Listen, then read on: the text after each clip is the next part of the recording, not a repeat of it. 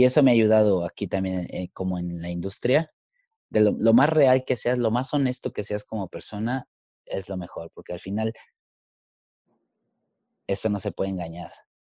Tal vez puedes ser el más en las redes, compartir y ser el más cool y al final del día, ¿eres realmente así como persona? Entonces siento que es importante no confundir que, que las redes sociales son como una máscara, digamos, hacia la, al outside world, pero trabajar mucho en nuestra parte interior, qué tan buenas personas y seres humanos somos. Bienvenidos a este espacio creado por bailarines para bailarines, dedicado a ti, amigo artista o a cualquier involucrado en la comunidad de danza hispanohablante. Nos sentamos a platicar con las personalidades que han generado un impacto en la comunidad dancística y a través de su experiencia nos comparten temas de interés como historia de la danza, culturas y su evolución, comunidad, música, pedagogía y gestión cultural, áreas de oportunidad en el país y en el extranjero, finanzas, salud y nutrición. Puedes estar de acuerdo o no con la información que nos comparten, pero estamos seguras de que esto servirá para enriquecer tu conocimiento y romper límites en la escena y en la vida. Hola a todos, bienvenidos a este siguiente episodio, capítulo de En la escena. Estamos súper, súper emocionados porque tenemos un invitado de lujo, así de las altas ligas. Mike Bautista, ¿cómo estás? Saludo a la raza. ¿Qué onda chicos? ¿Cómo están? Este, bueno, antes que nada agradecerles por la invitación. La verdad es que es padre em, que estén creando este tipo de plataformas y tipo de pues, podcast y como, sí, plataforma sería para, ¿sabes? Para compartir y para platicar de las experiencias, etcétera, etcétera. Entonces, gracias por la invitación.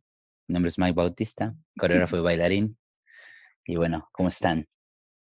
Ay, muchas gracias por aceptar. La verdad es que sí estamos súper honrados de que estés compartiendo con nosotros. Y, y, pues nada, nada más quisiéramos como conocer un poquito más de qué onda con, con tu proceso, con tu vida. Sabemos que tienes un chorro de experiencias que sé que le ayudarían a muchísimos bailarines y artistas en, en México y en Latinoamérica. Entonces, pues sí, gracias por compartir. Ya todos nos conocemos todo tu currículum gigante, es maravilloso. Pero igual ahorita vamos este, pues sí, tratando de adentrarnos un poco a la, a la vida de lo, que, lo que conforma Mike Bautista, ¿no? Artista y humano también.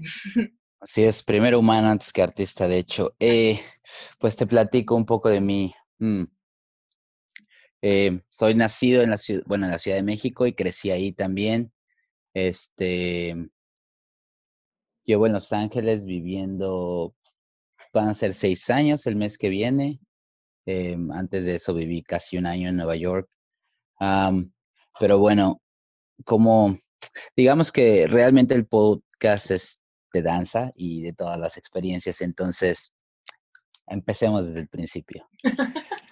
¿Cómo fue mi acercamiento con la danza? Pienso que eso es importante. ¿Cómo me llamó la danza?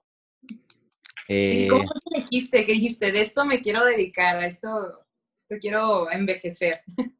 Fue, bueno, honestamente al principio, o sea, si tú me preguntaras o me, me, contaras, no sé, 13 años atrás y me dijeras como, oh, vas a dedicarte a esto, vas a bailar con artistas, vas a vivir en Los Ángeles, vas a hacer esto, no lo hubiera creído, eh, porque no me gustaba bailar. De hecho, eh, bueno, mi mamá me obligó, casi, casi me obligó a bailar en los 15 años de mi prima porque, pues ya sabes, 15 años, México. La tradición. Ajá, y, y, mi hermano mayor, tengo dos hermanos, el más chico no bailó, pues estaba, muy chico, pero mi hermano el más grande y yo tuvimos que bailar. Entonces yo no quería, yo me dedicaba a las artes marciales, era lo que quería hacer, como ser peleador de mixed martial arts y boxeador y etcétera. Entonces, después de bailar en los 15 años, fue como, me dio como la cosquillita porque en los ensayos pues se me hacía fácil aprendérmelo, o sea, me los tenía buena memoria pues y ya después o sea, yo en el ensayo pensaba, ¿por qué no se lo aprenden? Cámara, aplíquense. Está tan fácil. Pero pero pues era como un rollo de memoria y etcétera. De ahí como que me dio me dio la espinita, pero pues nada, pasó y solo empecé como a bailar en las fiestas, como pues con mis primas, con mis tías y así algo relax.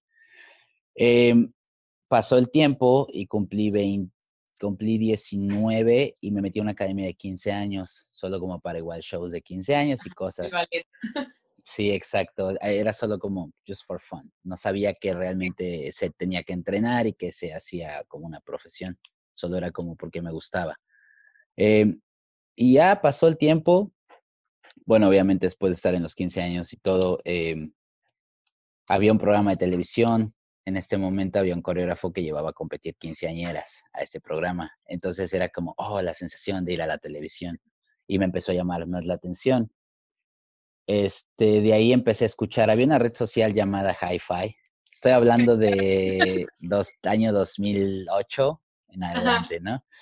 Este, esta red social, pues bueno, yo no sabía de estudios de baile, yo no sabía de nada.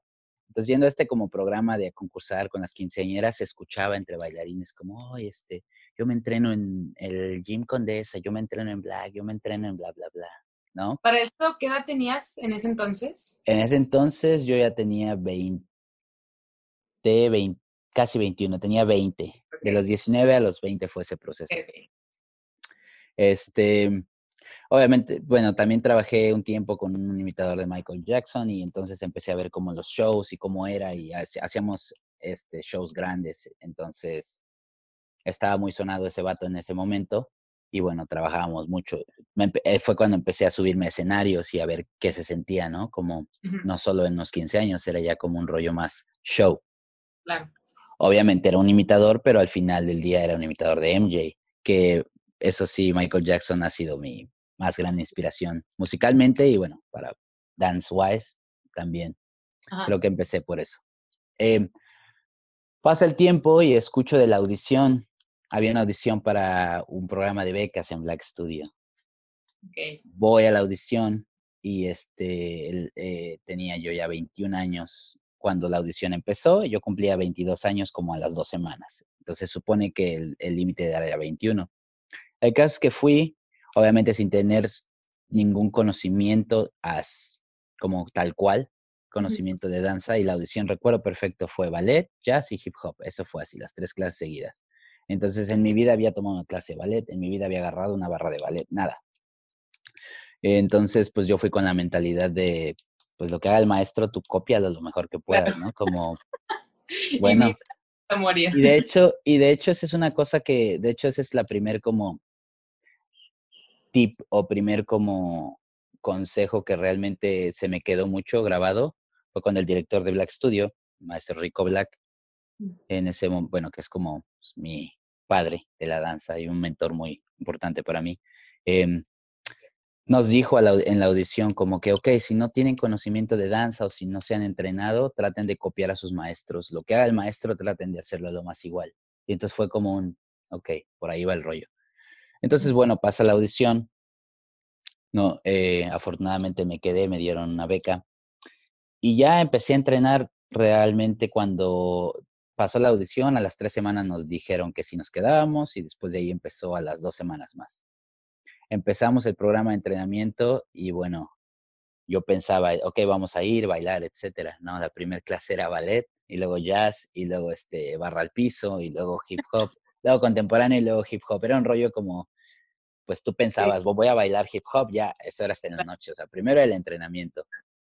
Que este, ahora, bueno, durante mi proceso, al principio fue lo más complicado, pero creo que me dio muchas herramientas que sigo aplicando en la actualidad. Y bueno, siempre lo voy a decir, la verdad es que la técnica es la técnica, la técnica no se puede engañar, la técnica no se puede hechizar, ni triquear, ni nada. Si estás entrenado en técnica, tienes muchas más herramientas o armas que utilizar y aplicar a tu danza. En fin, termina la audición, bueno, digo, empieza el programa de becas y bueno, me entrené, fue todo el año, de lunes a sábado, todo el día estábamos entrenando, obviamente era un programa algo riguroso porque no teníamos como, no podíamos trabajar, no podíamos faltar a clase porque, bueno, por la situación económica yo no podía pagar las clases, entonces no quería perder esa beca. Entonces no podía darme el lujo de faltar y que me castigaran o me quitaran la beca. Sí. Tiempo completo estabas ahí. Tiempo completo, sí, cinco horas al, cinco clases al día, de lunes a viernes y los sábados cuatro. Los sábados era de 10 de la mañana a 3 de la tarde. Así, todo un año. Fue, fue duro, pero fue, creo que eso también fue de las cosas que me, bueno, de los, digamos que cimientos fuertes. Yo creo que si no hubiera pasado por ese proceso, no estaría donde estoy ahora. Eh, termina el año de becas y de ahí, ah, bueno, un, maestro de ese, de ese estudio, de Black Studio, él coreografiaba Yuridia en ese entonces. Em, y hay una audición cerrada en la cual me invita, me dice, oye, hay una audición cerrada, este, pues ven. Ah, ok, fui y éramos 20, 20 chavos más o menos, de los cuales nos quedamos dos. Yo estaba en uno de esos dos y era este, esto ya fue después de mi primer año de beca y me dieron otra beca, pero ya podía trabajar, ya podía como entrenar mediodía y trabajar o etcétera. Entonces me quedo y empiezo, empiezo, que de hecho tuve como tres días para aprenderme todo el show, porque yo ya entraba así enseguida y pues mi primer show me lo aventé así como con pincitas la coreo, porque eran como 12, 13 coreos y así, ¿no? No. Eh, Sí, estuvo, me acuerdo muy bien. Obviamente veían videos, más los ensayos, más.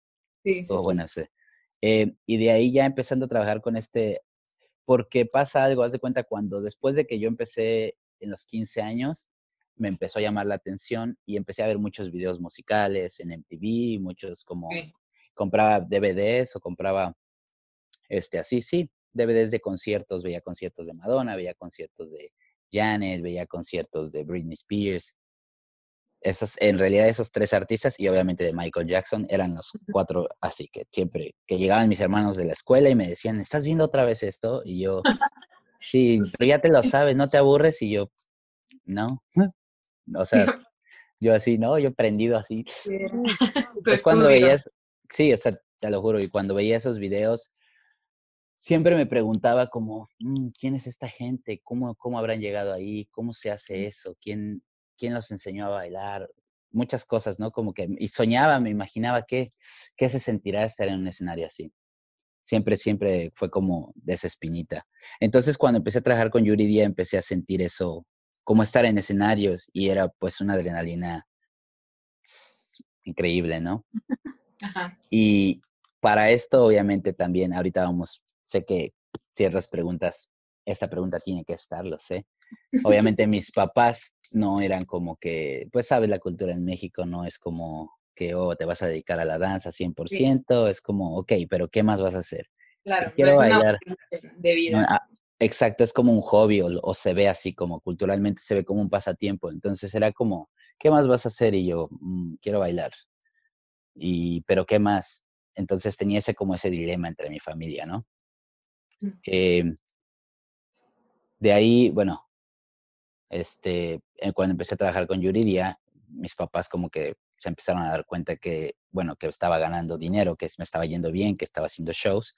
Y fue como un rollo de, oh, creo que sí se puede, como darles a conocer un poco que es posible, pues, trabajar y vivir de la danza y hacer dinero. En ese momento no sabía que iba a vivir de esto, solo estaba como... Está la opción ya.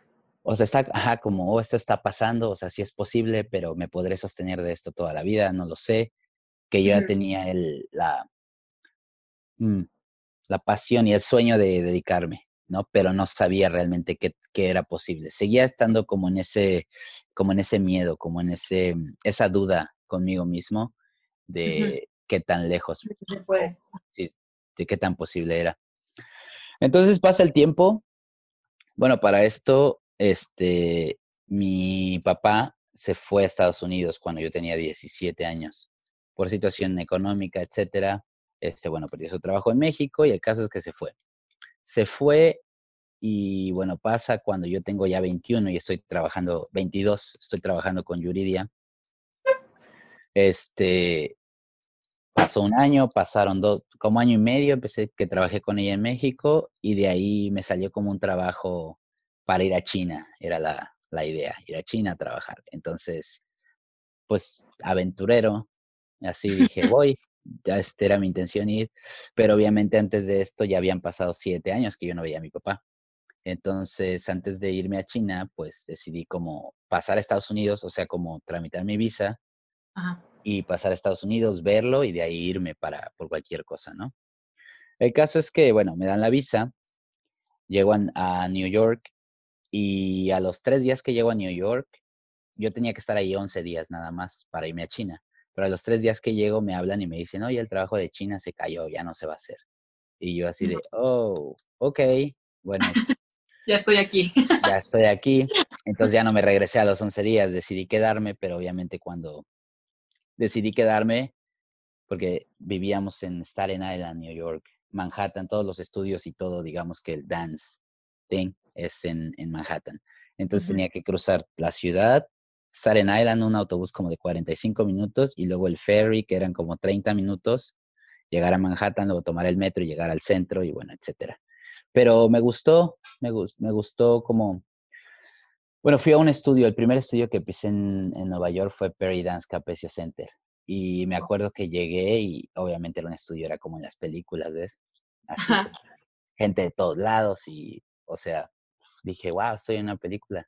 Sí, sí, sí. Me asomé a ver las clases, sí, me, asomé a ver las clases y, y, me motivé. Eso fue como también un, creo que también un momento como clave que me hizo como darme cuenta y decidir que eso quería, a eso quería dedicarme. En cuestión de que vi las clases, vi los maestros, vi las instalaciones y dije, damn, quiero estar aquí. Eh, Pasa el tiempo, bueno, me quedo tres meses en Nueva York esa vez. En total me quedé nueve, pero me quedé tres. Regresé a México un mes, me fui cinco, regresé a México, me fui a New York, regresé a México.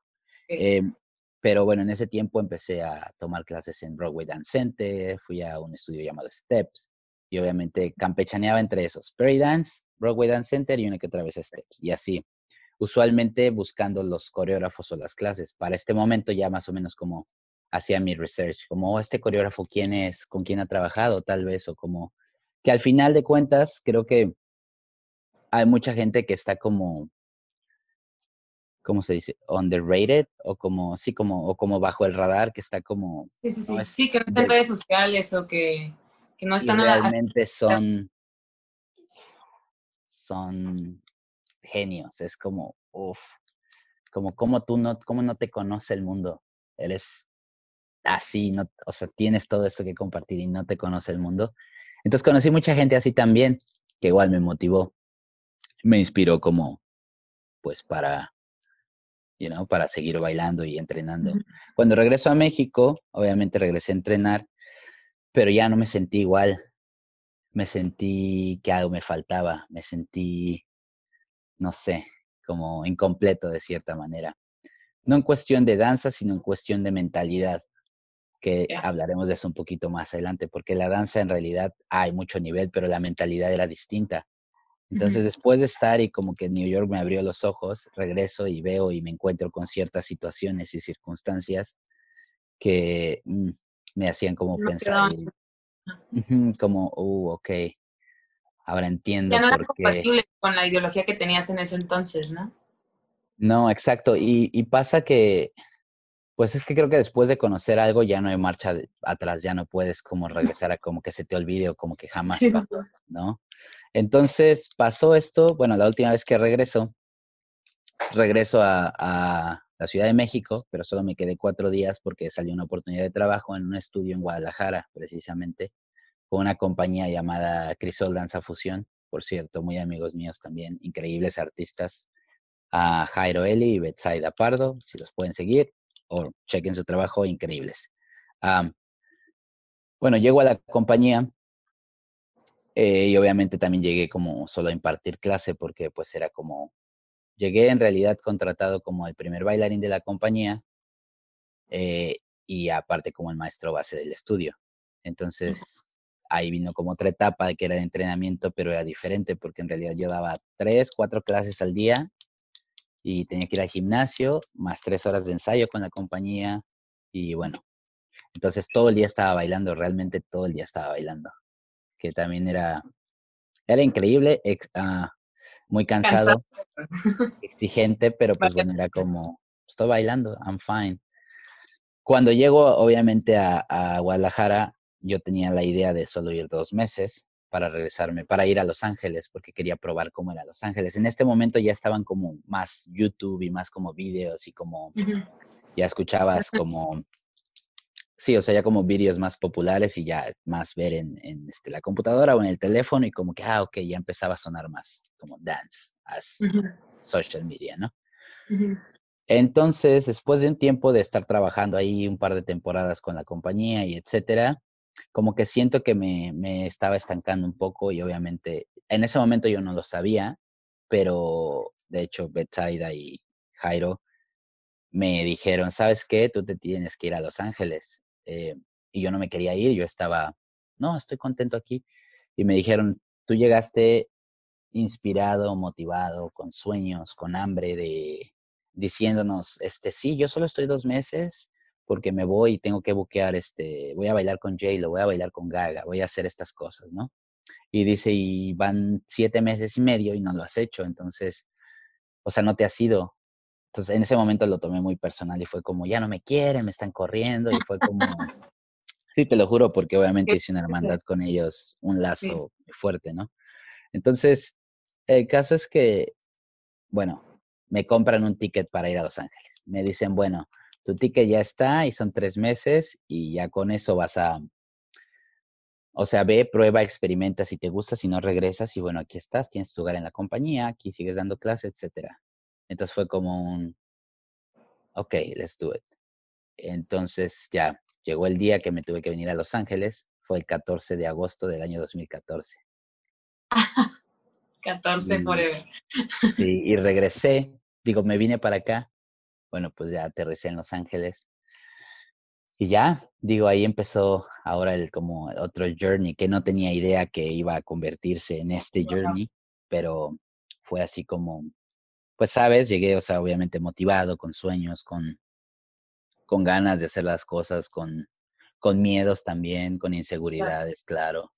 Eh, porque a veces siento que es lo que se olvida mencionar, ¿no? Como que todos, como que a veces te cuentan la historia bonita, pero no te dicen la realidad y la realidad a veces es otra. Exacto, entonces, bueno, llegué a Los Ángeles y ahí comienza otra película. Así fue. Los inicios. qué fuerte y qué padre. O sea, sobre todo el cómo darte cuenta y cómo ir poder, o sea, estarnos eh, replanteando y constantemente cuáles son nuestras metas y, poder identificar rápidamente cuando nos estamos estancando o cuando ya no estamos trabajando para estas metas que nos están, que nos empujaron en un primer inicio, ¿no? En un primer plano. Entonces, sí, muy interesante. Y, por ejemplo, o sea, ya una vez que estás ahí, estamos hablando de los, de los miedos y de todas estas cosas que tienes que enfrentar, que obviamente el miedo, pues sabemos que siempre está, el problema es qué, es lo que, cómo reaccionas a él, ¿no? Si, si sigues o si te paraliza o qué es lo que pasa. Y creo que viene muy de la mano con la preparación que tienes que hacer antes para que el momento de que tú llegues a esa oportunidad puedas eh, como solucionarlo o poder actuar de, de, la mejor manera. O sea, esta preparación para alguien que está buscando, bueno, específicamente en este caso como irse a todo el rollo de la industria dancística, pero pues creo que funciona en general. ¿Cuál crees que sea la preparación que alguien necesita para poder, pues sí, como estar listos en, en estos momentos de, en, esos momentos tan críticos en la carrera? O sea, no nada más, o sea, porque muchas veces, a mi pregunta va, muchas veces nos, nos enfocamos demasiado en, en cuestión de movimiento, ¿no? En cuestión de pasos, en cuestión de, pues es que tengo que tomar muchas, muchas clases, tengo que tomar como técnica, ballet, y claro que es parte fundamental, pero, ¿qué pasa con todo el rollo mental, emocional? ¿Crees que también existe una preparación que hay que tener mm, para estar ahí? Mm, buena pregunta. Una, em, ok, bueno, tocaste varios puntos que desglosaré. Dale. Em, una preparación mental as eres, como creo que no la hay, pero hay que estar consciente de ciertos factores. Un ejemplo, bueno, primero, preparación física, obviamente sí. Mientras más lenguaje de movimiento tú tengas, mientras más eh, conocimiento dancístico tengas, mientras más este, formas de moverte o de expresar con tu cuerpo conozcas, es mucho mejor porque tienes más armas de donde retomar. Ahora, un entrenamiento de técnica no quiere decir que, o sea, nunca fue mi intención o mi goal ser el primer bailarín de la Compañía Nacional de Ballet, porque yo sabía que mis condiciones físicas no me iban a permitir eso. Pero no necesitaba, eso no quiere decir que no necesitaras esa herramienta. claro, eso no quiere decir que no me entrene lo suficiente y, sigo entrenando, de hecho, clases de técnica, clases de contemporáneo, etcétera. Y sigo manteniendo eso porque esa, esa es lo que te decía hace rato, ese como pilar y esa como esos cimientos fuertes son muy importantes, que siento que ahora en día tal vez la danza al final del día está padre que tiene, es más accesible para todo el mundo por las redes y etcétera, pero siento que se debe de conservar. De hecho, esto lo escuché del sensei Brian Friedman, se debe de conservar un, un grado de calidad, como un grado de... Porque no es lo mismo un TikToker que un bailarín profesional, me explico, y entonces se confunde. Siento que ahora en día todo el mundo baila, pero en real, realmente no todo el mundo está, se prepara o invierte o realmente le sí, pone tiempo. a, a todos los ves en Instagram, ¿no? Entonces tú a lo mejor que estás pasando por el feed, los ves en, o sea, en la misma plataforma y puede ser esta confusión de, de que es la misma preparación. Claro. Ahora, este, en lo que esto es en cuanto a la preparación física, de, donde más tengas herramientas, bueno, mucho mejor, porque entonces estás listo para afrontar algún reto dancístico, tú ya estás listo, porque te has preparado y porque tienes ese conocimiento. Claro. y a fin de eh cuentas estás bailando y tu herramienta es el cuerpo y... Pues, y, y versatilidad, por ejemplo, ¿no? repito, si en una audición vienes y bueno, te montan algo de hip hop, pero bueno, ponen algo de técnica o algo de jazz funk o alguna fusión rara, yo he visto personas, esto me ha pasado aquí, de, verdad, increíbles bailarines de hip hop que en una audición llega la parte de técnica y ¡pum! los cortan. Por esa razón, porque no está even. Em, en la parte mental siento que es importante, no tanto como una preparación, esto creo que lo aprendí durante el proceso, pero es padre tenerlo en cuenta. Estar consciente de tus debilidades y tus fortalezas, obviamente, tus fortalezas, tenerlas súper embrace it y tenerlas realmente presentes, pero al mismo tiempo esas debilidades que tienes, trabajarlas. Trabajar en tus debilidades, no decir, oh, yo no hago eso porque no es mi estilo. Bueno, pero un poquito aprender de eso no te va a hacer mal, al contrario, te va a dar más armas. Dos, este, no escuchar tal vez nuestras voces negativas, porque todos las escuchamos y todos las tenemos, y las dudas llegan, y la, la inseguridad llega, y el miedo llega, y las voces tanto internas, imagínate, peleamos con las voces internas como con las voces externas de nuestros amigos, familiares, que no te vas a dedicar al baile, etcétera. O de gente tal vez en el mismo ambiente del baile que, oh, bueno, que a mí me pasó. todo esto que estoy platicando es en mi experiencia personal, que me llegó a pasar que en el estudio como, pero ya no tomes técnica, este, ya empezaste bien grande, mejor solo toma hip hop. Y yo así, ok, pero nunca, no te estires, no vas a poder hacer split, tú ya estás muy grande, mejor haz hip hop. Y yo, ok, just watch. Este, no sé, tan solo mm, otra, no escuchar esas voces, para no salirme del tema, no escuchar las voces internas que te están diciendo que no puedes y mucho menos las externas, porque al contrario, si dejas que todo eso te contamine y tú solito te vas a ir para abajo y entonces el sueño como que se pone, se vuelve borroso y ya no sabes para dónde ir. Entonces tener como bien el ojo en la meta y realmente saber que vas a escuchar todo eso en el camino, pero tú sabes qué tomar y qué es bueno para ti. Tal vez yo utilizaba esos como críticas como fuel, como combustible para, ah, ok, no puedo, tú piensas que no puedo, ok, observa. Y entonces pasó el tiempo y bueno, la gente que me lo decía, que estaba en Ballet 1 cuando yo empecé, después yo estaba en Ballet 2, Ballet 3 y ellos seguían en Ballet 1, por ejemplo. ¿No? Eso, otra cosa, humildad, humildad, porque al final del día tú puedes ser, no sé, Juan Camaney, ¿no? En tu colonia, en tu ciudad, en tu país, pero vienes a otro país donde vas a empezar de cero, o sea, donde nadie te conoce, donde tus followers tal vez no van a impresionar al que está contratando, donde el dance skill está en su máxima expresión y hay gente demasiado buena, donde vas a encontrar gente de todo el planeta viniendo a buscar el mismo sueño que tú estás buscando y donde la apariencia física es importante, pero no es lo principal. Entonces son muchos factores. Saber la, la cruda realidad es esa, que si estás y trabajas todo el tiempo en tu ciudad y ya tienes un nombre, por decirlo así, y vas a probar suerte a otro lado, ten en cuenta que en el otro lado vas a ser el nuevo.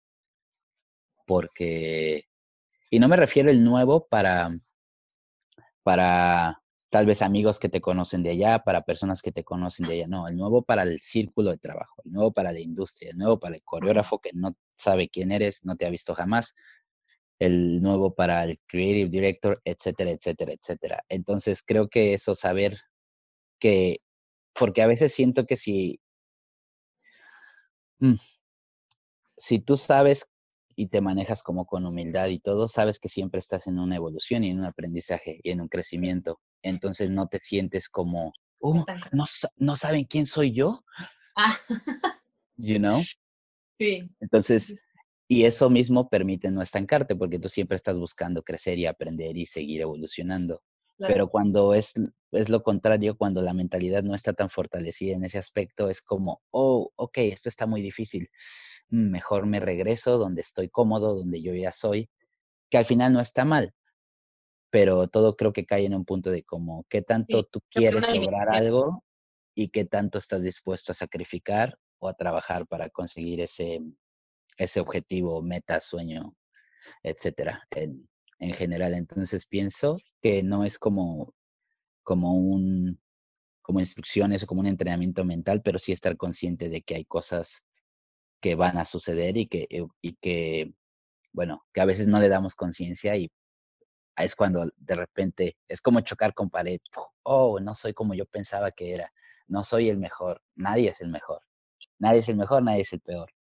Por eso no me, nunca he sido yo de, competir de bailarín o como en, grupos de competencia y todo. Respeto mucho el dance community as competing environment, pero nunca, nunca pertenecía a ningún crew, nunca entré en ninguna competencia, ya que nunca he sido de la mentalidad de que, de que mm, siento que alguien te va a juzgar bien, alguien te va a juzgar mal. alguien le va a sacar bien, alguien le va a sacar mal. alguien le va a gustar tu trabajo, alguien le va a no gustar en lo absoluto. Y, entonces, a, y a veces dejamos que eso, eso pasa en las competencias. Es que no, que le hicieron paro. Bueno, es que tal vez esa persona te calificó diferente, tal vez desde su punto de vista no le gusta. No quiere decir que estés mal o que tu idea sea mala. Simplemente, entonces cuando siento que ponemos también nuestro, no estoy hablando del skill, estoy hablando como de la esencia, ¿no? Del, del Por ejemplo, cuando ponemos eso a ser juzgado por otra persona y le damos demasiado peso en una manera negativa, entonces se convierte en algo negativo también. Por eso nunca me ha gustado como competir ni esas cosas. Pero bueno, eso tiene su traducción en, en por ejemplo, las, las audiciones, ¿no? De a veces no vas a cumplir con el perfil, a veces sí. Exacto. Al final, este, somos un producto. Sí, ¿y cómo manejas eso? O sea, ¿cómo manejas ese, esa cuestión como de autoestima? Más bien, ¿cómo balanceas esta cuestión de, eh, o sea, mantenerte humilde para poder no estancarte y poder aprender más y poder, este, pues toda este, esta cuestión que estábamos hablando hace un momento y el reconocer como tus fortalezas, porque sí, o sea, al final de cuentas tú eres tú eres tu producto y de por sí, aunque tu, tu producto fuera algo externo a ti, o sea, si fuera algo físico, cuando alguien te dice que no le gusta, pues sí te sientes un poco mal, ¿no? Pero ahora, ¿qué pasa? Que aquí en, nuestro caso, nosotros somos el producto, entonces muchas veces tiende a volverse muy personal esta situación. ¿Cómo manejas obviamente, obviamente la parte de no tomar las cosas personales es un trabajo diario. Hay, hay días que de verdad cosas me pegan mucho, hay días que trato de que se me resbalen. Em, en cuanto a audiciones, entender que eres un producto, ojo, no cambia el hecho de que obviamente quieres un trabajo y no te quedas y te sientes del nabo. Pero hay dos maneras, o te sientes del nabo el resto de ese día y al otro día, bueno, ya pasó, se fue y te echas ganas, o te sientes del nabo y quieres abortar la misión y ya no quieres bailar y te juzgas. Y créeme que te lo digo de las dos maneras porque a mí me ha pasado hay momentos que también, hubo momentos en los que también decía, quiero tirar la toalla, no soy lo suficientemente bueno, no lo voy a lograr, bla, bla, bla, bla, bla. Pero al final depende, creo que es como, de nuevo, qué tanto, qué, how much you want it, en verdad, y qué tanto estás dispuesto a seguir tratando. Para mantenerme humilde, em, bueno, yo en lo personal no me considero un, un tipo arrogante o un tipo, no, porque creo que durante el proceso conocí ciertas personas, ciertos caracteres que se comportaron hacia mí de alguna manera, que en su momento me hirió y en vez de ayudarme me puso como down, ¿sabes? Que era como su intención, como de, ok, sí vamos bien, pero si tú te vas, es como, era como, bro. no, me está y, y pasa, bueno, lo diré como en algunos es que no me gusta usar tanto esta palabra, porque es una palabra que para mí pesa, pero bueno, algunos maestros que tuve en el camino, que, que al final, bueno, maestros de vida, porque me aprendí de cierta gente cómo yo no quiero ser como persona, ¿no? Entonces, creo que eso me ha, sido también un, como un, un, un, pilar fuerte, como que, oh, yo no quiero ser así porque yo lo viví, yo sé lo que se siente que alguien te quiera como pull you down o creer que es más que tú porque ha hecho X, Y o Z. Esas siento también que son como inseguridades y como, pues al final, mm, obviamente soy, soy un tipo totalmente diferente a como cuando llegué a Los Ángeles. Mi mentalidad es totalmente distinta en demasiados aspectos y en la danza, dancísticamente hablando más. Este, entonces, tal vez eso no te lo hubiera dicho hace cinco años, ¿ves? Este, pero creo que respetarse y saber que al final del día lo que hacemos es esto, o sea, puede ser muy bueno en tu trabajo, pero ¿qué, ¿cómo es el ser humano detrás del bailarín? Entonces, he conocido increíbles bailarines que son increíbles personas y de hecho la gente con la que he trabajado que está en el top es súper buena persona, así como es súper buen artista. Y la gente que tal vez a veces tenemos en un concepto de, wow, no es tan increíble como persona. O la gente que tal vez no está ahí, al final no importa, trabaja mucho porque, ahorita voy a tocar ese tema, pero al final ser un bailarín profesional tiene mucho más que ver con tu manera de bailar. Y entonces una de esas de los puntos importantes es ser cómo eres como persona, cómo te diriges a los demás, cómo es tu energía en un, en un salón, en un estudio, en un ensayo. No es tan solo de que tú puedes saber cuando alguien es como, ay, sí, hola, ¿cómo estás? Y al final del día está tirándote por atrás. Eso no, las energías no se, eso no se puede engañar, no se miente, ¿sabes? Entonces, este, eso me ha ayudado a estar como grounded y al final, bueno, el bailarín es Mike Bautista, ¿no?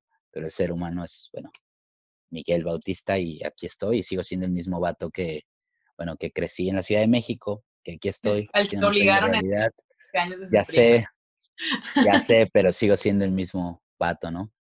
Este, eso es mi pensar. Sí, sí, sí, sí.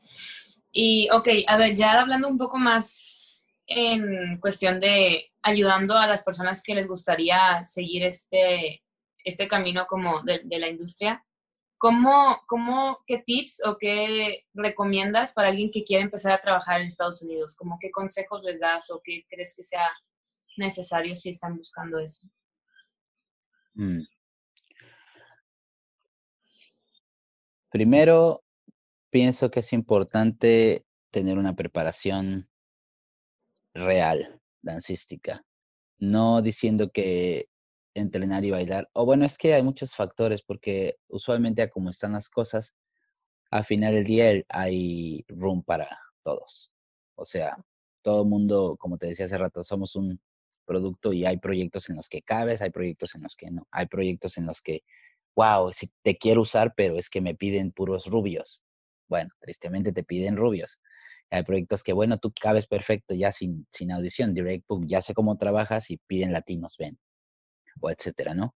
Siento que es importante eso, saber debilidades, saber este, fortalezas, trabajar debilidades, estar consciente que no, que no es fácil, pero siempre estar positivo que es posible, con trabajo duro, y tener un plan, porque al final em, estamos hablando de la gente que tal vez se quiere venir a trabajar a Estados Unidos, ¿cierto? Sí. Bueno, venir a trabajar es diferente que venir a entrenar, a menos que seas rico y no te preocupes por dinero. Pero, no, la verdad, pero por ejemplo, si vienes tres meses, tal vez tienes tu plan y ya pagas tus tres meses de clases, tus tres meses de alimentos, tú, ok, voy a quedarme aquí tres meses y ya estás como todo el día vas a bailar. Es lo que viniste a hacer todo el día. Claro. Y irte a cotorrear, etcétera, pero viniste a bailar. Sin en cambio, cuando te quedas aquí, bueno, ¿dónde voy a pagar mi renta? Para empezar obviamente alimentos. Después de ahí, clases, ¿me explico? Entonces, al principio también tener, tener la mente abierta a que aún así, repito, cuando el, cuando el económicamente no es un obstáculo, bueno, tú estás fine, chilling, en cuestión económica, que puedes venir y solo entrenar, entrenar, entrenar. y va a estar bien hasta que, bueno, es algo. Tener consciente, obviamente, que los papeles y los permisos de trabajo, pues, dependiendo cada circunstancia, es un proceso complicado y es un proceso que lleva tiempo y energía, pero bueno, es posible. Em, saber que tal vez, es que esto cae en la misma plática que te decía del ego, saber que no vas a llegar a buquear un tour. Así seas, el, así seas el más perro de los bailarines de tu país, no va a pasar. Porque es algo más que solo el talento en cuestión de politics. ¿Puedes trabajar? No puedes trabajar. Oh, ¿quién trae el proyecto? Esta persona. ¿Esta persona sabe quién eres? Sí, no, nunca te ha visto. Tú puedes ser el mejor, pero si nunca te ha visto, ¿cómo puede confiar en ti? No sabe cómo trabajas, no te ha visto. Entonces, es a veces una idea que, ¿sabes? Pues se cuentan leyendas, ¿no? Como Sohei, el legendario bailarín de, de, Janet, que eso es verdad, la verdad que, bueno, llegó, pum, Janet, lo quiero a él, papeles, toma. Pero eso ya no sucede. Es ciertos bailarines que, que han sido como, pero obviamente hablando aquí también con, bueno, en la escena y con coreógrafos y etcétera, antes, este, antes las audiciones, me han dicho, ¿verdad? Eso no me tocó a mí, que las, los Open Call eran con 300 personas. Ahora un Open Call para un artista son 1500, 1000, 2000 personas. Cuando es Open Call es como, uff, demasiada gente. Entonces, imagínate, de toda esa gente, buscan a dos y bueno, ¿a quién crees que van a agarrar? ¿Le van a hacer papeles a alguien o van a agarrar a que ya tiene los papeles? Entonces, dependiendo, a menos que el artista sí diga él, etcétera, son muchos factores, pero estar consciente de los pros y contras y estar consciente que sí es un sueño y sí es posible hacerlo, pero obviamente no va a ser como que, oh, ya llegó, sí, bienvenido, te estábamos esperando. Eso no sucede. Y bueno, en el tiempo que llevo aquí con las personas que he hablado, visto, no solo de México, de otros lugares, etcétera, a mí en lo personal me pasó, me tardé para buquear un trabajo grande dos años para que realmente dijera, oh, estoy en un trabajo con artistas. ¿Y, crees que es necesario irte a vivir a Estados Unidos en caso de que quieras como buquear eh, artistas fuertes o como tour o así? Sí. Pues... Simplifica más tu trabajo. Depende, depende. Por ejemplo, o sea, hay artistas en México. ¿Me explico? Obviamente hay muchos artistas que realmente la música es buena y el talento es está ahí. Por ejemplo, hay artistas como Yuri, Gloria, Yuridia, Belinda, Ana Paola, muchos artistas, ¿no? Siento que lo que cambia nada más que a veces lo que vemos, bueno, ok, lo voy a decir como es.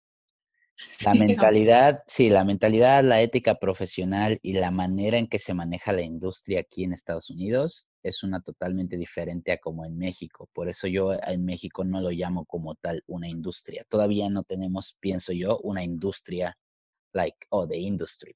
Están haciéndola, hay personas que están compartiendo knowledge, están tratando de change the game, ¿no? Por ejemplo, como Memo este, con su programa está compartiendo cosas que él ha vivido y que ha conocido y que realmente ha estado ahí, ¿sabes?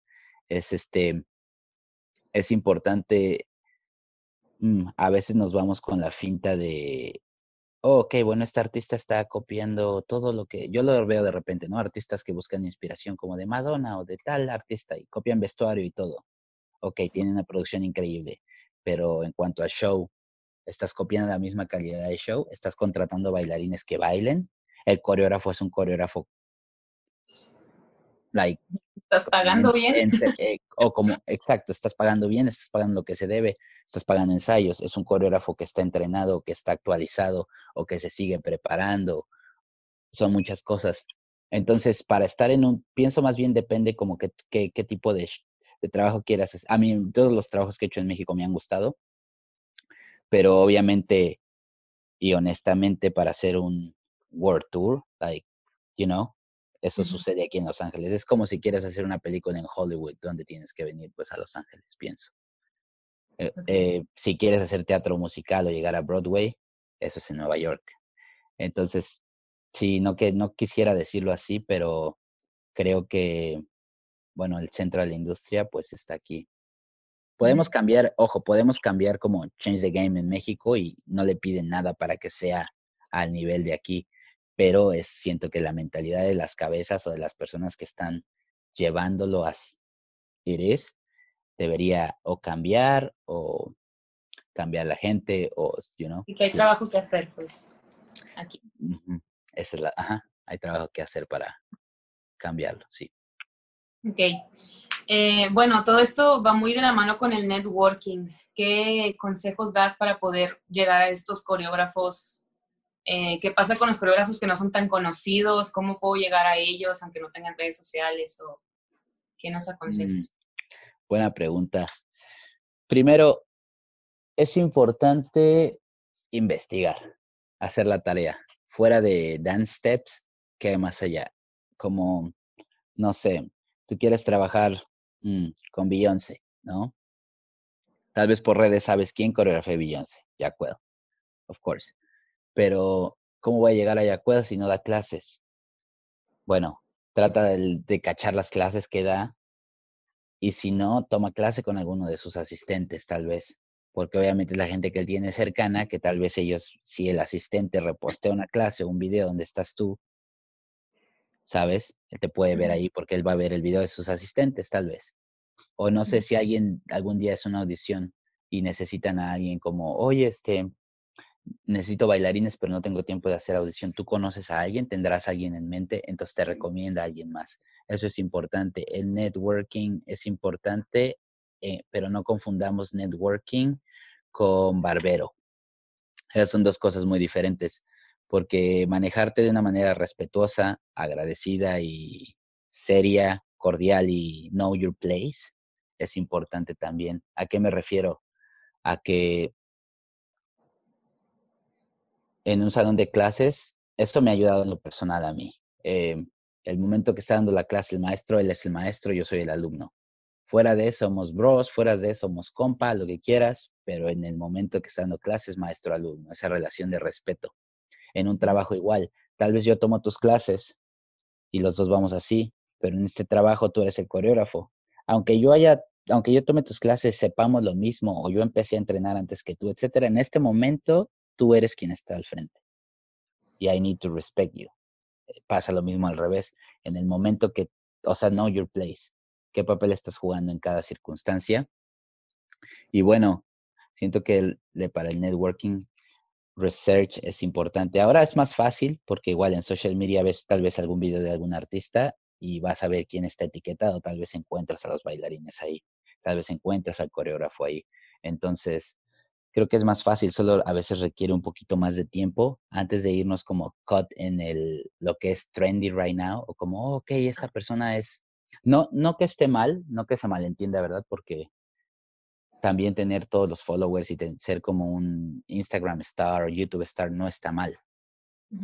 Pero creo que cuando tú, o sea, cuando tienes como tu goal en mente y tienes que manejarte hacia ese goal, hacia ese objetivo, sin caer en las distracciones como, ah, ok, bueno, quiero trabajar con este artista, pero bueno, estos, estos este, YouTube famous persons que tú estás dándoles todo tu tiempo y estás ahí ellos trabajan con el artista, no. Entonces, ¿qué haces ahí? Ve a entrenar con la gente que puede contratarte para el trabajo. ¿Sabes? Exacto. Este, y, por ejemplo, ¿qué, ¿qué, onda con las agencias? ¿Las recomiendas, no las recomiendas? ¿Cómo me puedo acercar a ellas? ¿Cómo escogerlas en caso de que tenga como varias opciones? Mm. Las agencias, mm, me parece lo que, bueno, eh, de nuevo, en mi propia experiencia y lo que es como estudiado aquí un poco, también he hecho mi research en cuanto a eso porque tenía esas preguntas. Obviamente que en México no hay. He escuchado que ya hay un par de agencias y todo. Ajá, está empezando. Realmente la labor de la agencia es cuidar del bailarín. La labor de la agencia es obviamente representarte, pero cuidar del talento que se le pague bien, que obviamente los contratos estén en forma, que una agencia lo que va a hacer es pelear por ti. Tal vez tú en el trabajo no, no vas a decir como bailarín, oh, es que este, es que este, me, me tuvieron una hora extra en ensayo, entonces, ¿sabes qué, coreógrafo? Ya no, ya no voy a venir mañana. Entonces tú le hablas a tu agencia y sabes qué, mira, esto está pasando, la situación es la siguiente, quiero ver cómo podemos solucionarlo porque nos quedamos, nos van a pagar esa hora extra. qué va a suceder, no me siento cómodo haciendo, tu agencia va a llamar y va a decir, mira, mis clientes no están de acuerdo por la situación que está sucediendo, ¿qué solución le damos? Eso es lo que, una agencia es el intermediario y te representa. ¿Qué agencia es mejor? No creo que haya una mejor, más bien lo que he aprendido igual en este camino es como, es la relación que tengas con tu agencia. Porque al final todas las agencias tienen los mismos trabajos. O sea, llega un tour para Ariana Grande y todas audición, necesitamos, y le llega a todas las agencias y tal vez dividen por horarios. De 10 a, no sé, de 10 a 12 tal agencia, de 12 a ta, ta, ta, bla, bla, bla. Pero al final todos saben de todo. En donde puede funcionar es como, por ejemplo, si yo como coreógrafo estoy con esta agencia y yo busco talento, tal vez no tengo tiempo de hacer audición, voy a llamar gente de mi agencia primero. Pero al final también llamo a gente que ni agencia tiene, porque he trabajado con ellos, porque sé cómo son como persona, porque sé cómo bailan y sé que me van a responder bien en el trabajo. Entonces tiene, tiene pros y contras, pero al final pienso que la agencia es bueno que tengas, que tengamos como, siento que le da más seriedad al asunto. Como que, ah, soy bailarín, contrátame, bueno, todo va a ser directo conmigo, como que no, pues mi agencia me representa y esta agencia va a pelear por mí y esta agencia está, make sure que todo esté en forma y que todo funcione. Ese es como el rollo de las agencias. ¿Cómo consigues una? Audicionando. Esa es la manera. A veces pasa, no fue mi caso, yo sí tuve que audicionar, pero a veces pasa que, bueno, por recomendación se puede, pero obviamente también de las primeras cosas que preguntan es en la entrevista para una agencia si puedes trabajar o etcétera. Es como cuál es tu situación migratoria. Eh, yo cuando audicioné para mi agencia MC, cuando recién llegué a los dos meses audicioné dos meses y medio, que de hecho perdí el vuelo de regreso a, México para ir a la junta con ellos y hablar de qué se podía hacer. Este, me dijeron que no podían ayudarme, que no podían hacer sponsor, que no podían este, darme trabajo, pero yo les dije que si me firmaban, bueno, podía acelerar mi papel, de, mi proceso de papeles de trabajo. Entonces, bueno, aceptaron, firmaron, de ahí fui a una audición, pasó el tiempo, firmé ese contrato por un año, fui a una audición como al mes, para un tour con una cantante este, asiática, con una cantante llamada Yolin Tsai. En ese momento Travis Payne coreografiaba. Me quedé en el trabajo, pero no lo pude hacer. Me quedé en el tour, pero no lo pude hacer. Eso, esa es de las experiencias que más me ha dolido. En fin, no lo pude hacer por lo que no tenía los papeles, pero bueno, eso me ayudó a poder hacer mis papeles de trabajo, los cuales tuve por un año. Un año tuve este mi visa O1 y luego después de ahí ya este, bueno, en ese proceso eh, conocí a mi esposa ahora y ya. Pero hacer el papel es un largo proceso y bueno, al final, te digo, en eso es a veces difícil dar como un advice porque cada como journey es diferente y cada camino tal vez te acerca con personas o te va guiando por diferente manera, pero estar consciente de que es todo un rollo es importante. Ok. Em, ya casi acabamos. Em, tenía esta pregunta porque pues como bailarines sabemos que no tenemos un ingreso regular, ¿no? O sea, pues de repente tienes periodos con mucho trabajo, de repente no, te, llega un cheque muy grande y luego ya no tienes trabajo. ¿Cómo, cómo manejas tus finanzas personales o cómo, qué consejos le das a, un bailarín que pues tiene este ingreso irregular también para poder seguir viviendo y no morir? Mm, es importante, bueno, cuando hay dinero, guardar, ¿no? No gastar en cosas como irrelevantes o innecesarias solo por querer caber en un círculo social o querer verte súper bien y vestir de marca. De nuevo, si, tu problema no es económico, fine, do it, pero si no, no creo que sea necesario. Ese es mi punto de vista. Pero bueno, cuando estaba en New York, antes de, para pagar mis clases de baile y poder pagar mi renta y todo, yo hice de todo, corté el pasto, eh, limpiaba nieve, porque estuve ahí, como estuve todo el año, me tocaron varias estaciones del año. Entonces me tocó el verano súper caliente y el invierno así con un montón de nieve. Em, me tocaba irme a trabajar de noche a pintar el Costco y así. Mi primo trabajaba en construcción y así arreglando este, departamentos, etcétera. Entonces me decía, oye, hay un trabajo hoy, bueno, esta semana es toda la semana, pero es en la noche. Empezamos a las 10 y salimos a las 5 de la mañana. ¿Jalas?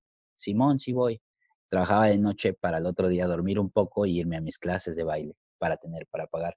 A lo que voy es, a veces como bailarines pensamos que obviamente después llegas a un punto en el que ya no tienes afortunadamente que hacer eso tal vez y que te puedes como chill y solo vivir de tu baile, pero hay que saber que también cae en la humildad. A veces veo banda que es que cómo voy a trabajar en un restaurante y es como, o sea, más bien es que como yo lo veo al revés, yo como cómo voy a cómo no voy a trabajar, cómo no voy a tener dinero para comer lo que quiero comer. ¿Cómo voy a estar este, absteniéndome de comprar algo que quiero solo porque no quiero que, ¿cómo voy a ser mesero o mesera? Who cares?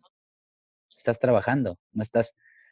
Mm, tengo esa como, tal vez eso viene desde casa, como pena robar, ¿sabes? Eso es lo que debe dar pena, pero realmente todo trabajo es, todo trabajo honrado es bueno. Y obviamente si te estás sacando a flote, te digo, yo hacía eso de noche, después trabajé en construcción, eso era para pagar mis clases de baile. Cuando llegué aquí a Los Ángeles, bueno, trabajé haciendo shows en nightclubs y aparte también de mesero un par de años. Entonces, es como dos caras de la moneda, ¿sabes?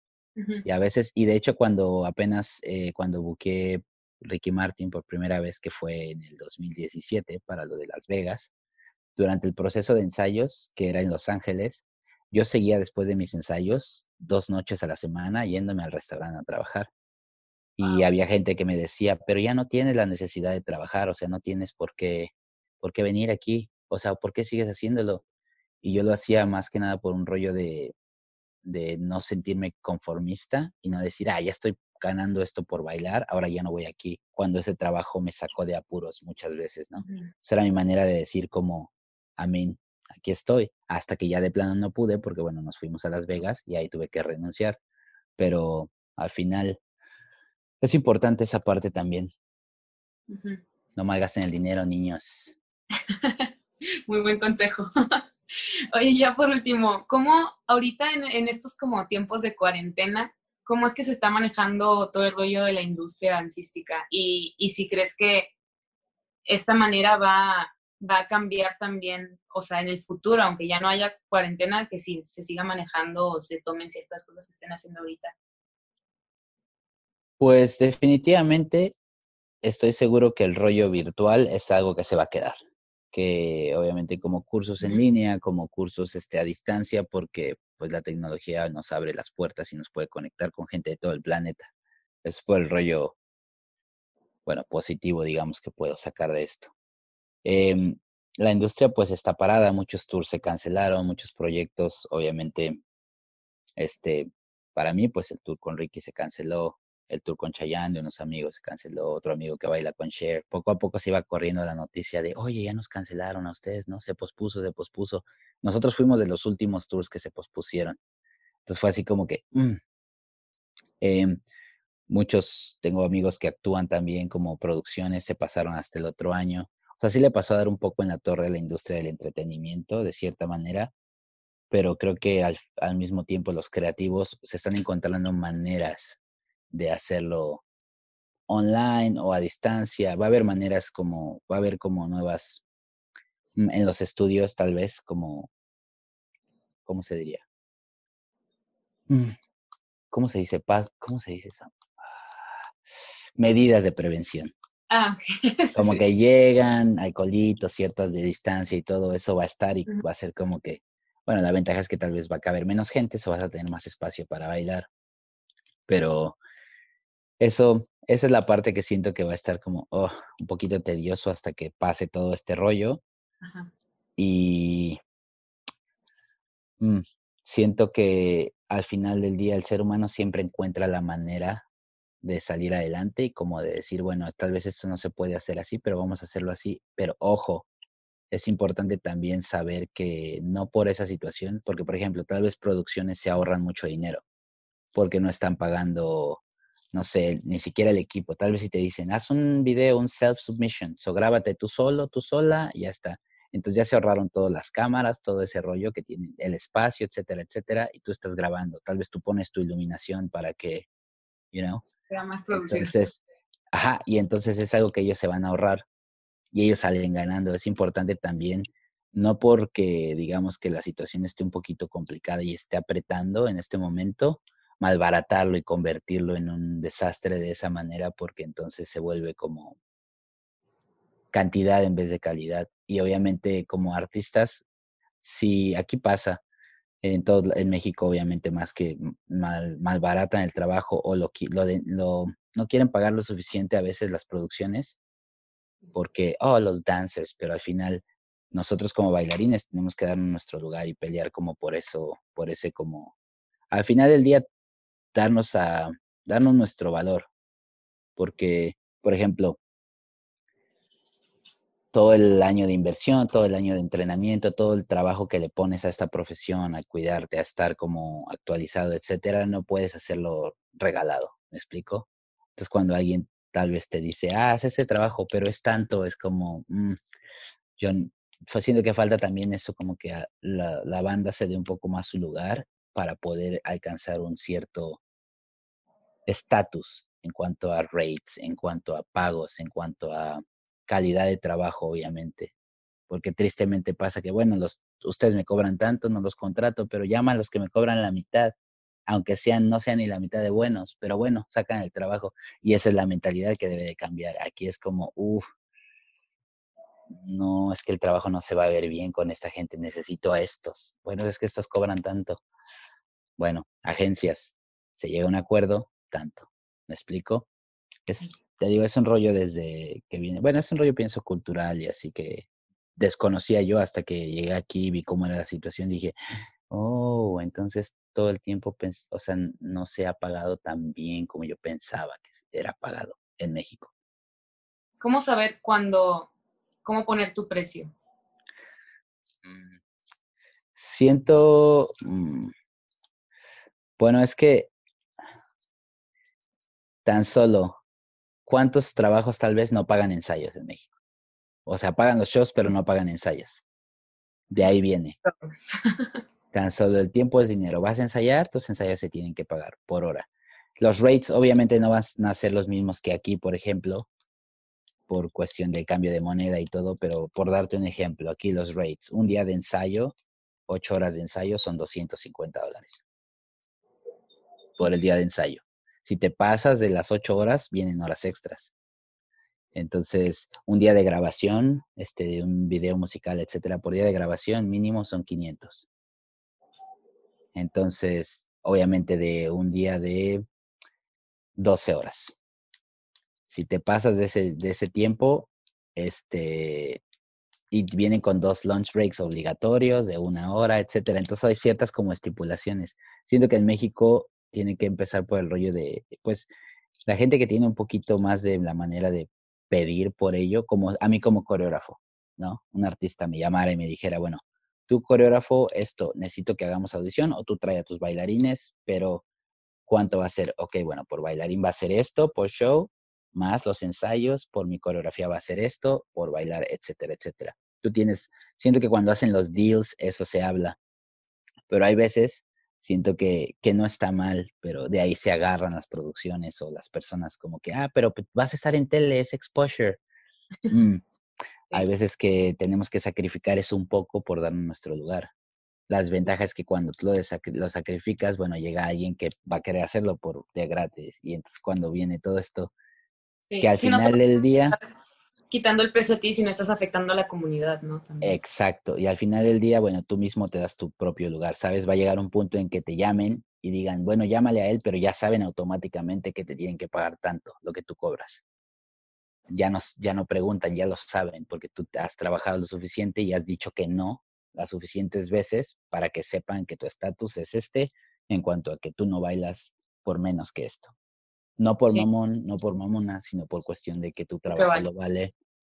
Y al final eso también importa, estar como mm, que tu trabajo hable de ti. Tampoco puedes pedir por los miles si tu trabajo realmente no lo respalda. Por eso es importante seguir entrenando y seguir evolucionando para cuando ese momento llegue, tú tengas fundamentos y bases suficientemente fuertes para decir, yo cobro esto por esto. Sabes qué estás trayendo al proyecto y sabes qué importante o sabes qué tan, no fundamental porque todos somos, de nuevo, como en esta industria todos somos productos y todos somos reemplazables, todos somos este, you know, pero todos somos fundamentales, pero nadie es necesario. No, todos somos necesarios, pero nadie es fundamental. Esa es. Este, pero, pero al final se nota la diferencia como que, ok, mm, es que, o sea, lo podríamos cambiar, pero realmente esta persona va a hacer que este trabajo se vea increíble. Entonces, cuando tú sabes que tú puedes traer eso, entonces tú sabes que, bueno, yo lo hago por esto, no puedo hacerlo por menos. Si no, I'm sorry. Y de nuevo, no es, no es payasada, es que tú te estás dando tu lugar por la cuestión de todo. O sea, este trabajo es una inversión de años, ¿ves? Sí. Bueno, Mike, pues eso es más o menos lo que yo quería abarcar. No sé si tengas tú algún mensaje que quieras decir. Algo último. Mm, sí, sí, sí. Dos cosas. Una, de repente, bueno, el, el hecho de, de, a veces como artistas, la... Mm, se trata de aterrizarla en palabras que no suene tan... Pero bueno, lo voy a decir como es, como es mi personalidad. Sabemos que viene con amor.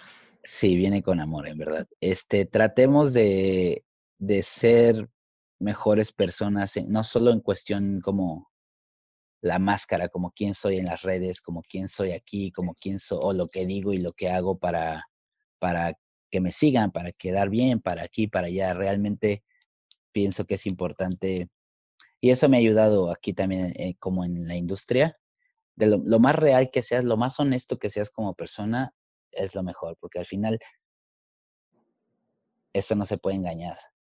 Tal vez puedes ser el más en las redes, compartir y ser el más cool y al final del día, ¿eres realmente así como persona? Entonces siento que es importante no confundir que, que las redes sociales son como una máscara, digamos, hacia la, al outside world, pero trabajar mucho en nuestra parte interior, qué tan buenas personas y seres humanos somos. Otra cosa, este, bueno, aquí usualmente, aquí en, actualmente está muy fuerte el tema del racismo, eh, y la discriminación. Y bueno, no es de ahora, pero creo que fue la gota lo que sucedió con los hermanos que, bueno, asesinaron, fue como la gota que derramó el vaso. Y veo de repente que hay como desunión y argumentos y que yo apoyo mucho la causa. Y no quiere decir que no me importen las cosas que están pasando en mi país. Claro que me importan, soy mexicano, claro que me duele lo que está pasando, pero creo que esto no es que le dé más peso, más bien fue la gota que derramó el vaso en una situación mundial que está pasando que es de mucho hate, de mucha discriminación, de mucha superioridad y hacer sentir mal a los demás, a lo que voy. Mucho clasismo hay en México, mucho racismo, mucho como que llegas hasta a veces en clase, ¿no? No va a faltar quien sea como bullying, como que, oh, esa persona trae sus tenis rotos y tú traes los Nike más perros que hay. Who cares? Tal vez esa persona está haciendo su mayor esfuerzo por venir a esa clase, aunque tenga sus tenis rotos, pero realmente quiere bailar. No tiene, ¿sabes? Como ese tipo de cosas me, me, me chocan y me estresan y ahora que, bueno, esta plataforma está dirigida a la comunidad de danza de habla hispana, me gustaría que mm, pensemos dos veces antes de actuar, antes de, de, mencionar o decir algo, cometer alguna acción que tal vez no la hagamos con hate, pero la hagamos de broma, pero puede lastimar realmente a alguien y puede ser realmente, dejar como cicatrices y poner como inseguridades en ciertas personas. Mejor manejémonos por el amor, por ayudar, por tenderle la mano a alguien, por si alguien está teniendo un mal día en clase, es como ánimo, tú puedes, you got como si, no sé, ayudémonos a ser mejores seres humanos, porque al final del día, este no es un rollo solamente racial, es un rollo de buenos seres humanos contra malos seres humanos, pienso. Y también sepamos ser agradecidos con todo lo que hemos absorbido de las culturas afroamericanas y con todo lo que absorbemos de ahí, que damos clases de, hip hop y que damos clases de dancehall y que damos clases de afrobeats, etcétera. Y bueno, creo que entonces si estamos lucrando de cierta manera por ahí, no está de más alzar la voz y, y, volverte partícipe en esta lucha, porque al final la lucha es de todos, no solo de, pues, de, la, de los hermanos afroamericanos, etcétera. Entonces, Seamos mejores seres humanos, bandita. Compartamos desde adentro realmente, no solo pantallas, no solo en redes, compartamos humanidad. Eso creo que nos va a llevar al siguiente nivel como ser humano y obviamente si eres una buena persona, pues tu danza o a lo que te dediques en tu trabajo va a evolucionar y va a cambiar en una manera positiva. Sí, muchísimas gracias Mike, en verdad fue muy enriquecedor toda esta plática y pues nada, esperamos seguirte viendo, seguir triunfando y, y ya. Muchas gracias a todos los que estén escuchando. Síganos en nuestras redes, ah, en nuestras redes sociales, Instagram, Spotify. También suscríbanse en YouTube de Hill Society. Y pues nada, nos vemos en la próxima. Muchas gracias. Gracias por la invitación. Cuídense.